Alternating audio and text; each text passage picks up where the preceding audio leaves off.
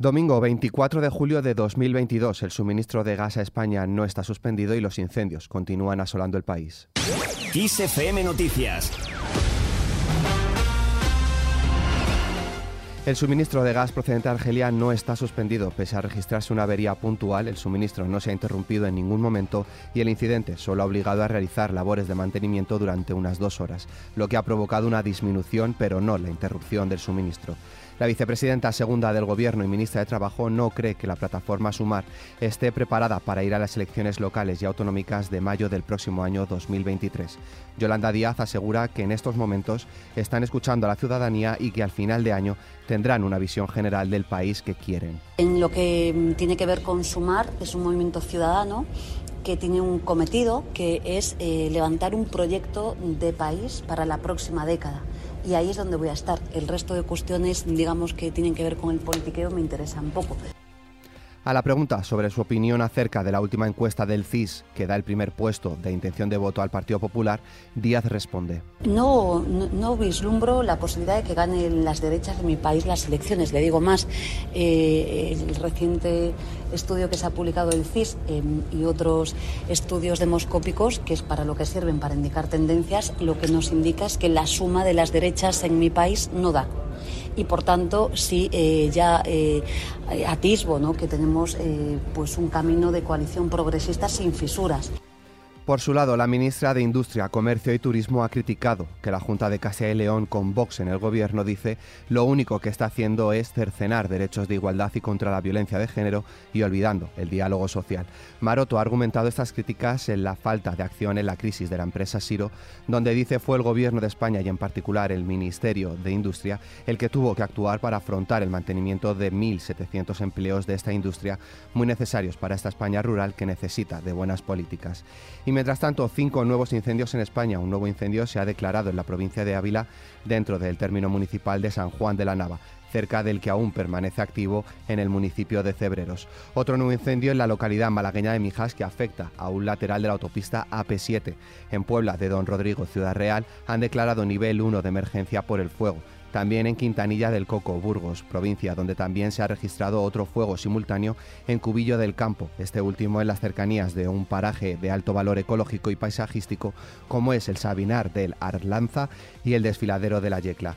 El incendio forestal declarado este viernes en Tarifa, Cádiz, en primera línea de playa, ha quedado extinguido. El incendio declarado también en Montes de Valdueza, en el municipio de Ponferrada, sigue en nivel 2 de peligrosidad, mientras que los focos de Santalla del Bierzo y Parada de Seca se dan por controlados.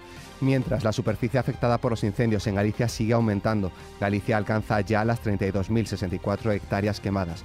Por ahora son cuatro los incendios que continúan activos, mientras que uno está estabilizado y seis controlados. Y en Tenerife continúa avanzando su perímetro y alcanza ya los 26 kilómetros y presenta entradas y salidas en forma de diente el incendio. Ahora mismo la mayor dificultad se encuentra en la ladera de Tigaiga, en los Realejos, donde lo escarpado del terreno impide llegar a los medios terrestres. Se cree que detrás de este incendio está la mano del hombre. Escuchamos a Adolfo González, alcalde de los Realejos. Puede ser, yo creo que hay una gran posibilidad que la mano del hombre nuevamente esté detrás de este desastre natural. Ese, esa es mi opinión particular, yo soy muy respetuoso siempre con, con los tiempos, con las diligencias, con las investigaciones de todas los especialistas en esa materia, pero si me preguntan la opinión personal y particular del alcalde de Los Realejos, es que cree que está la mano del hombre, desgraciadamente, una vez más, detrás de este episodio terrible.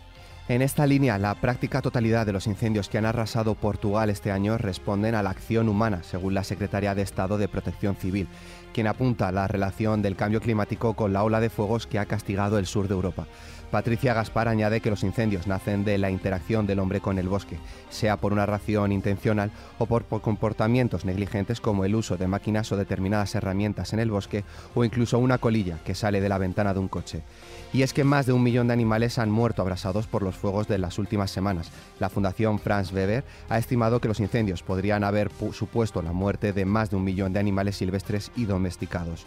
Distintos estudios señalan que de media por cada hectárea conviven entre 10 y 15 individuos de especies de mamíferos, aves, roedores y otros seres vivos.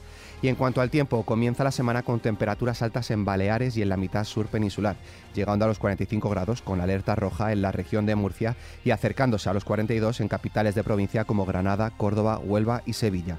El cielo estará despejado en buena parte del país, salvo en el tercio norte y Galicia, donde se esperan intervalos nubosos con posibles lluvias. En esta línea escuchamos al jefe de cardiología en el Hospital Gregorio Marañón, Manuel Martínez Selles.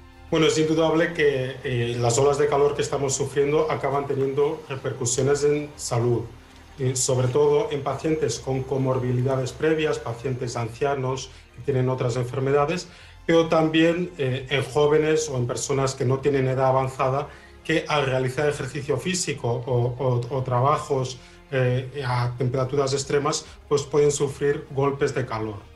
Fuera de nuestras fronteras, Rusia asegura que sus misiles destruyeron este sábado una infraestructura militar en el puerto de Odessa, un puerto clave para las exportaciones de grano ucraniano sobre las que el día anterior se había alcanzado un acuerdo con el auspicio de Turquía y de la ONU. Por su parte, el ministro de Exteriores del país pide al secretario general de las Naciones Unidas que facilite el levantamiento parcial de las sanciones a Moscú para facilitar las exportaciones de grano. Y en nuestra hoja cultural,